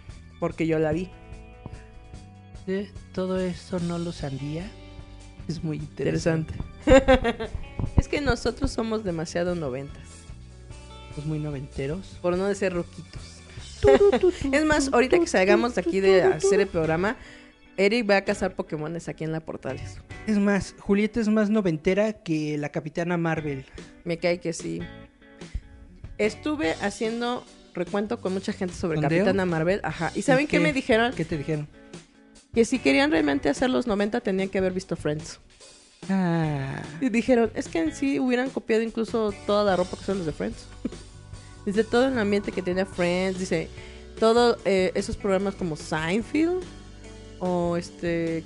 eh, ¿Cómo se llama? Casey Kramer. Fraser, dice, es que todo ese es el, el ambiente de los 90. Dice, pudieron haber, eh, por ejemplo, dijeron de la chamarra que tiene. Dice, es que la chamarra es muy ya 2000. Dice, antes eran unas más bombachas, más grandes.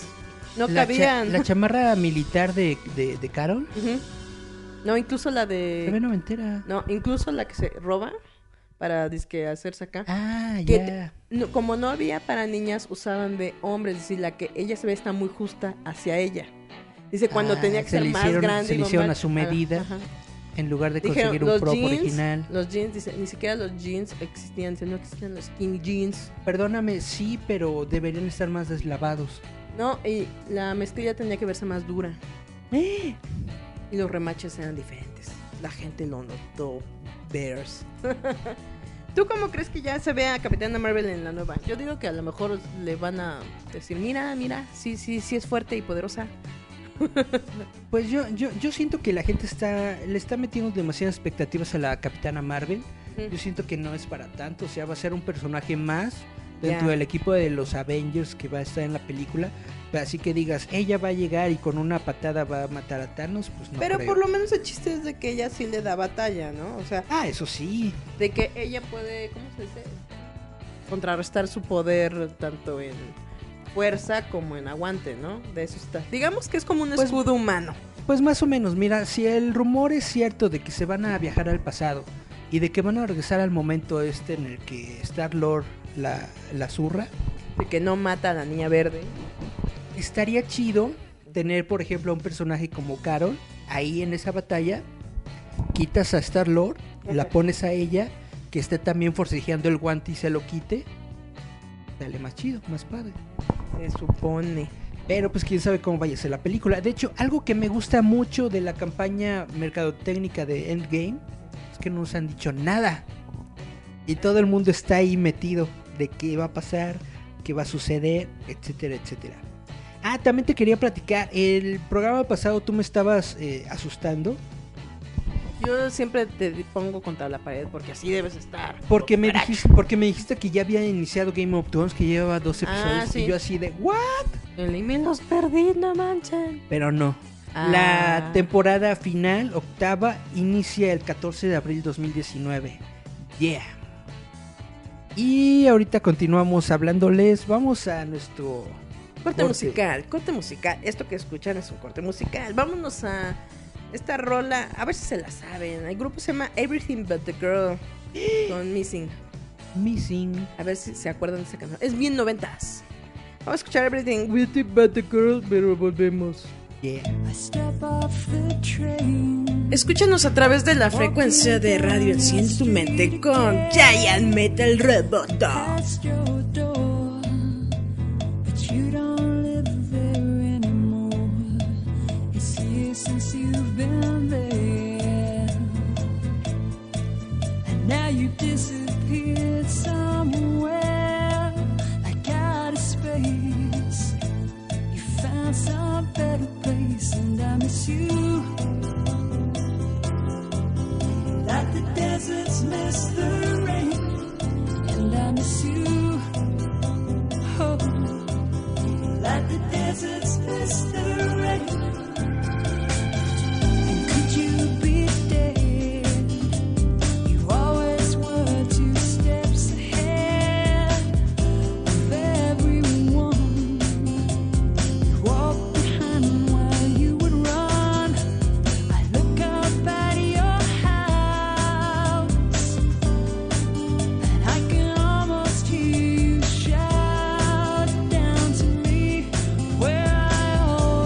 Radio Enciende tu mente.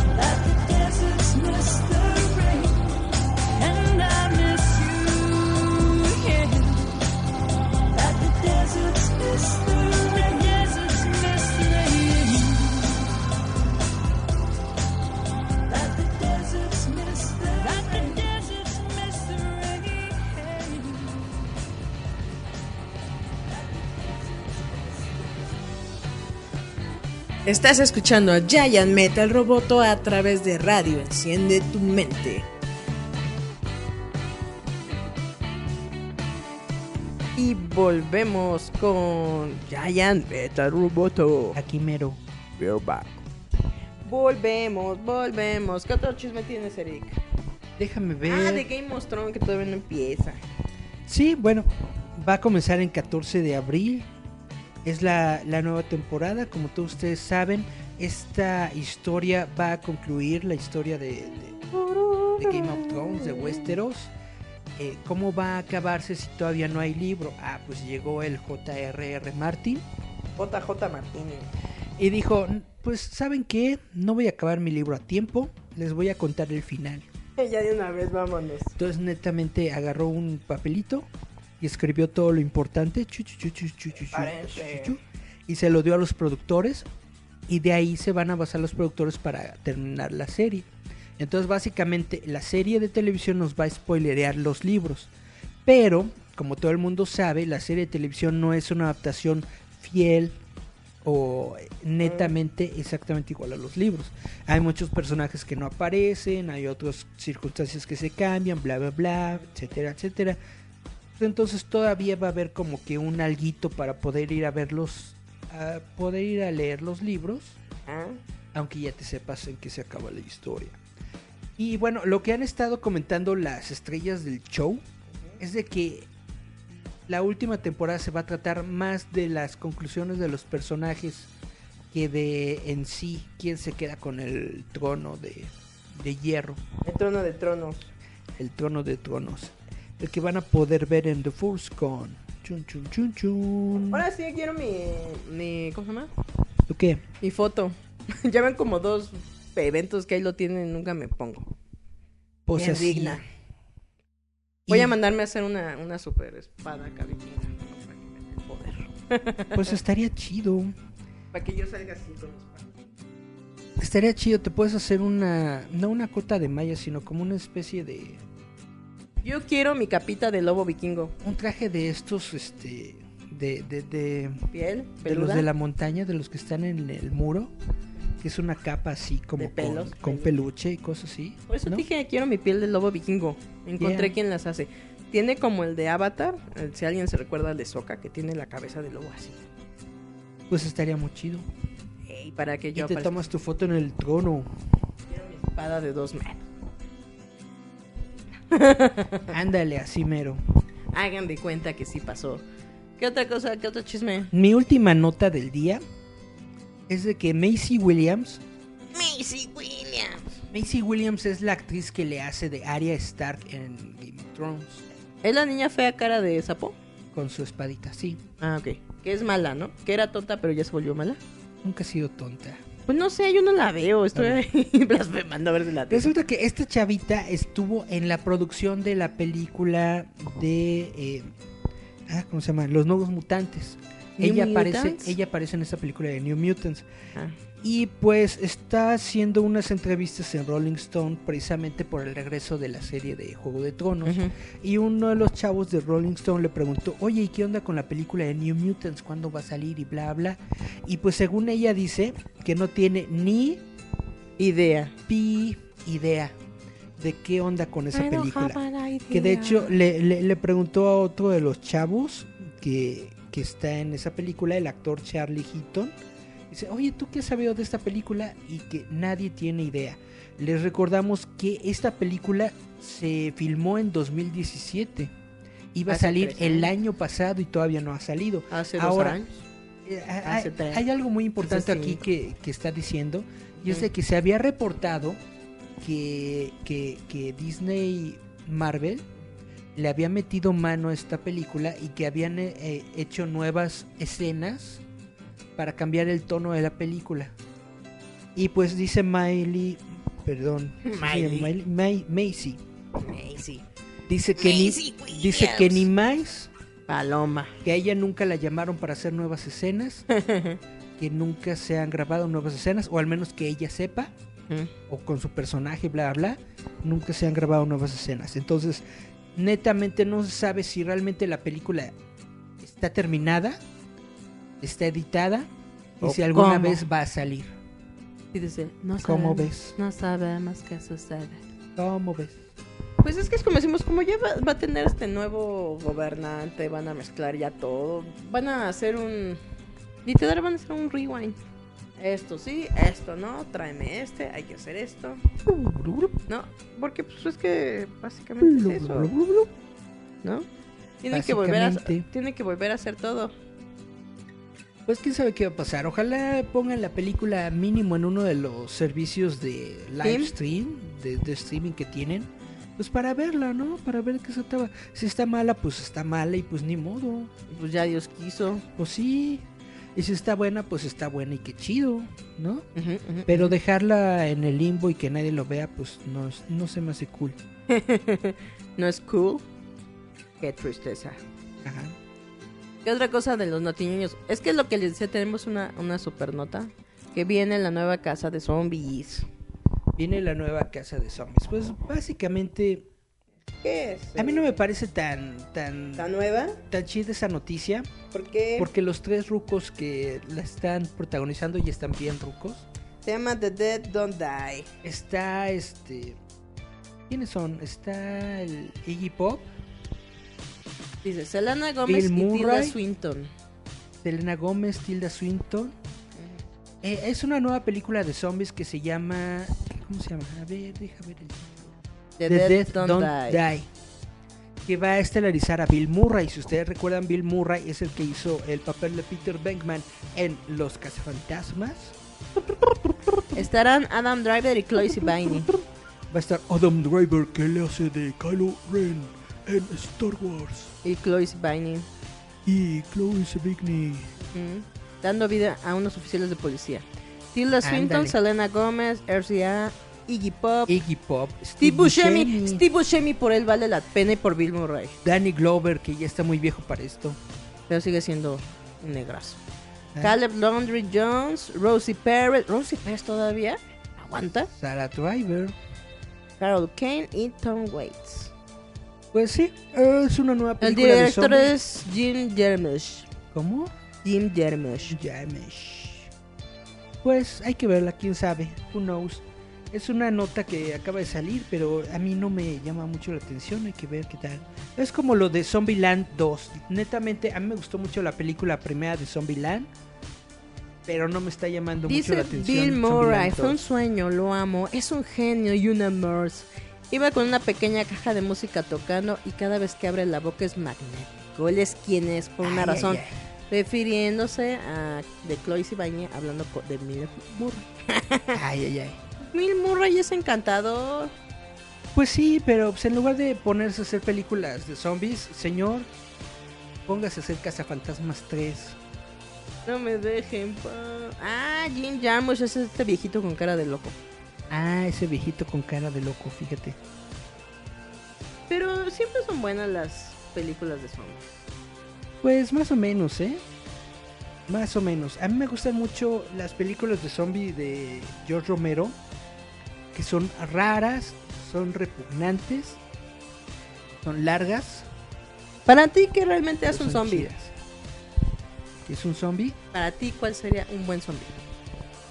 Pues ya, ya hemos platicado en algunas ocasiones. Hay dos tipos. No, no, no, para ti, o sea, en, en el aspecto cinematográfico. El que Hay es dos, hay dos tipos de zombies. El, el, el, el, zombie clásico del vudú, Ah, del bayou, ah, y el zombie de George Romero, que que es está infectado. Ujú. A mí me gusta más el zombie de Romero, que está No, pero, pero que Ahora, es que del- ¿te da más miedo ese? El que es como no tiene conciencia y nada más quiere comerte. Exactamente. Ese está más chido. No al, a- no al tonto. Pues le puedes decir que es tonto porque no tiene conciencia y nada más quiere comerte. Es como un gatito No te solamente ve como eso, un Que bocadillo. su patita. Ay, un y te hace bocadillo. ¡Wow! Pero los gatitos por lo menos son kawaiis. Los zombies no, no son kawaiis. No, depende quién hace eh, eh, sí el- toda la estética del zombie. Si cara de Levine se convierte en zombie, sería un zombie kawaii. No, porque esa sería un zombie lencho. Si, si no sé, Adam Levine se convirtiera en zombie, Sería en Mijis. en versión zombie. no sé, si Robert Downey Jr. con un zombie. Se vuelve el papi zombie. Papi Irían todas sobres, muérdame, porque son bien puercas todas. Te aseguro que hasta se la avientan. Pobrecito me lo dejan todo sin brazos ni piernas. Le quitan yo creo que lo muero bueno y se lo llevan. Exactamente. Me, me gusta a mí el cine de zombies de los 80s, 90s y, Y todavía más. 2000s. Eh, la última película de zombies que me gustó mucho fue la de. Eh, ¿Se llamaba 20 días después? Algo así. Dos semanas después. Esa serie me gustó, pero fuera de ahí, como que siento que ya está muy cliché. Es que eso, eso es por eso te, a lo que me refiero. O sea, para ti, que es un buen zombie? O sea, porque hay gente que de los zombies espera miedo y hay los que eh, esperan que dé un bazucazo. Yo ya. lo que espero de una película de zombies es la sobrevivencia, o sea, netamente que te encuentres tú en un escenario en donde no puedas encontrar una salida y con tu creatividad humana y tu ingenuidad y tu tonteza busques una, Las afes. busques una manera de salir de la... Porque Eric ya dijo que a él se lo comen. Yo netamente lo he dicho varias veces, yo como como como para qué me pongo a hacer tanto desmán. ¿Para qué intento sobrevivir si sé que voy a acabar de carnita? Pues sí, dijo, hay un holocausto zombie, venga, cómame. Oye, ya acabas como mero. ¡Cómanme a mí! El de dejen a mi familia y te terminan. Ah, no. Estaba así. Te van a aplicar la de muere, maldito Alejandro. básicamente es eso, el- el- el lugar de vivir cuánto, un año, dos años, En eh, Estamos hablando de una apocalipsis de. en un apocalipsis, zombie, en lugar de vivir un año, dos años de estar escondiéndote y comiendo basura, mejor que te que, que, que me muerdan, ser un zombie y ya se acabó. Eh, Haces lo mismo, pero muerto. Uh. Me voy, me, me, me voy a, me voy a una zona chidita, me voy acá a la Condechi, Eres zombie. ¿Cómo vas a decir sí? Zona Me- rica. me, me voy a la Condechi, que ahí me hagan zombie para poder comerme unas mami, mami ricas aquí. Sí sabes que hay pura ruca, ¿verdad? Ahora. Ah, silicón. Pues entonces a un, a, a- a un barrio chino japonés, allá, allá por el centro, mira, me voy a la calle de López, que me hagan zombie en López, y me pongo, y me pongo a comer pura, pura chinita. Puro pelo. Estaría, estaría padre. Ese es, ese es mi, eh, mi final zombie perfecto. Que se lo coman los Andar zombies. comiendo chinitas. Es más, hay que hacer esa película. Se va a llamar el come pantuflas made in Taiwan. Yeah. Él vino de la muerte a comerte la Así pantufla. netamente se va a llamar. La mente se come a las chinas aguas tontas. Pregunta a Dana Colina, ¿por qué tardó tanto Zombieland 2? Yo me pregunto exactamente lo mismo que tú. No sé por qué se tardan tanto estas secuelas. Y precisamente porque se tardan tanto tiempo, yo siento que le quitan todo el hype o toda la Atención que toda la atención que una secuela podría llegar a tener cuando se tardan, ¿cuántos sean? Como 10 años, una cosa así, 5 años, 10 años entre una secuela y la otra. Zombieland. ¿Cinco? ¿Ocho? Es lo que no me acuerdo, creo que es de 2000. Ah, sí, 10 años. Es de 2009 ¿Hasta ahorita? y ahora 2019 porque hicieron el reto de los 10 años, ya me acordé. Entonces, imagínate, 10 años para una para una secuela, Y, y Woody todavía sigue. solamente si eres Star Wars puedes. lo puedes librar. Cualquier otra franquicia netamente la Muere. gente la gente se desinteresa. Es como la del Día de la Independencia. La. Día ¿El de la Will Smith? Independencia 2, ¿quién quién la fue a ver? Ni siquiera yo fui a ver, ni siquiera la he visto. Eh, sí, sí existe la película. ¿Quién fue a ver, no sé, con, con, con Sin City? Lo he dicho varias veces. Sin City 2 es muy buena película, pero si hubiera salido dos años después de Sin City, hubiera pegado. Como salió como 10 años después, pues ni quien le interesó. Y esto es algo que le digo a Robert Rodríguez, si me estás escuchando. Si estás escuchando este programa, Robert Rodríguez, ¿Por qué no manoseaste a Salma Hayek? Si no, lo te, hizo. no te tardes, no te tardes 10 años en hacer la secuela de Alita. Sácala, como sea. en. Sácala, sácala, sácala. Porque si te tardas 10 años, el único que se va a acordar de Alita soy yo. Y ya, quién sabe si dure, Y quién sabe si dure yo, porque netamente yo acabando en game, yo siento que ya mi Te vida va a dar otra vez a la engorda. ya, ya, ya, ya mi vida tuvo sentido. y ya no hay No, nada más por se qué va vivir. a dar a la engorda hasta diciembre. Bueno, a lo mejor hasta la película de Spider-Man, porque soy fan de Spider-Man, Pues, hasta que se termine Pues no dijiste que hasta diciembre. Far From Home. Ah, pero tengo que ver Godzilla, sí, cierto. Por eso también. te digo. Ah, tengo que ver Star Wars, sí, cierto. Hasta diciembre voy a mantenerme con vida. Por eso dije, ahorita está Endgame, te das a la engorda hasta diciembre, Ajá. que recuperes un poco de vida y salud, Exactamente. vas y te vuelves a dar a la engorda otra vez. Yeah, yeah, yeah, yeah. Pues básicamente es eso. No sé por qué se tardan tantos, tantos años en las secuelas. Los dineros. Pues supongo sí que tiene que ser un tema, un tema escabroso. Andar escribiendo los guiones. Dice Dana que dinero sí bla, fue a ver bla. la, primera y no supera la, la primera. Ah, yo supongo que habla de Sin City. Supongo que fue a ver Sin City, porque Día de la es- Independencia. No, o Sin City. Yo voy por Sin City. que no supera la primera. Pues el comentario de, de Dana se aplica a las dos películas. Como muerde. Es más, que muestre la colita nada más. Y Qué bonito, van a ver una cola de un gato. vamos a ver un gatito en la cámara. Cola. Pues ya nos vamos, Julieta. Ahora Ya sí, nos ya nos estamos acercando al final de este show. Recuerden que ya va a salir la nueva revista de Roboto Has y Chus. Exactamente, nuestra nueva revista electrónica, eh, como ustedes saben, es una revista bimestral, entonces va a salir ya que va a iniciar el mes de abril. Va a ser esta película de, perdón, esta revista va a ser del mes de abril y mayo. En portada tenemos a Godzilla. Vamos a, A hablar de la, de la nueva película de Godzilla, El Rey de los Monstruos. Vamos a tener en entrevistas, vamos a tener a eh, Jorge Break, Y también creador a de. Meteorix. Vamos a tener a Sareki de Comic Clan, que hace el cómic de Ixpule. Ixpule. Ixpule. Ujú. y, y que estuvieron en el Angoulême, Angoulême de Angoulême. Francia. Angoulême. Eh, también vamos a tener eh, algunos artículos sobre el 80 aniversario de Batman. Vamos a hablarles también sobre... ah, ¿Sobre qué más? Se me va la onda. Ah, sobre Avengers Endgame. Pero bueno, esperen la próxima revista. Ya va a salir eh, eh, en una semana, dos semanas. Recuerden que la pueden encontrar en todas las aplicaciones de revistas digitales y Comixazo. Comixazo. También recuerden que este programa lo pueden escuchar en el formato de audio con las canciones que ponemos en Spotify, en Google Podcast, en iTunes, en iBox, en Anchor y básicamente en todos sus servicios de podcast, menos en SoundCloud, porque todavía no me he metido a SoundCloud. Pero ahí tienen toda la... y nosotros regresamos, esperamos con mejor video el próximo jueves. Ya le vamos a atinar. A la misma hora y en el mismo canal. Nos vamos, Julieta. Nos vamos con esas dos canciones. ¿Qué vamos a escuchar? Vamos a escuchar a Mojo con Lady y Roger Sánchez con Another Chance. Another chance. Chancy, Chancy. Ahorita vamos a ir a, a buscar Pokémones. Yeah. Entonces nos despedimos con estas dos rolas. Mojo con Lady y Roger Sánchez con Another Chance. Esto fue Yayan Metal Roboto. Recuerden darnos like en Facebook como Roboto, Roboto MX. Recuerden que ahí estamos. Twitter, Roboto MX, Instagram. Instagram. Bye, Díganos. bye, bye.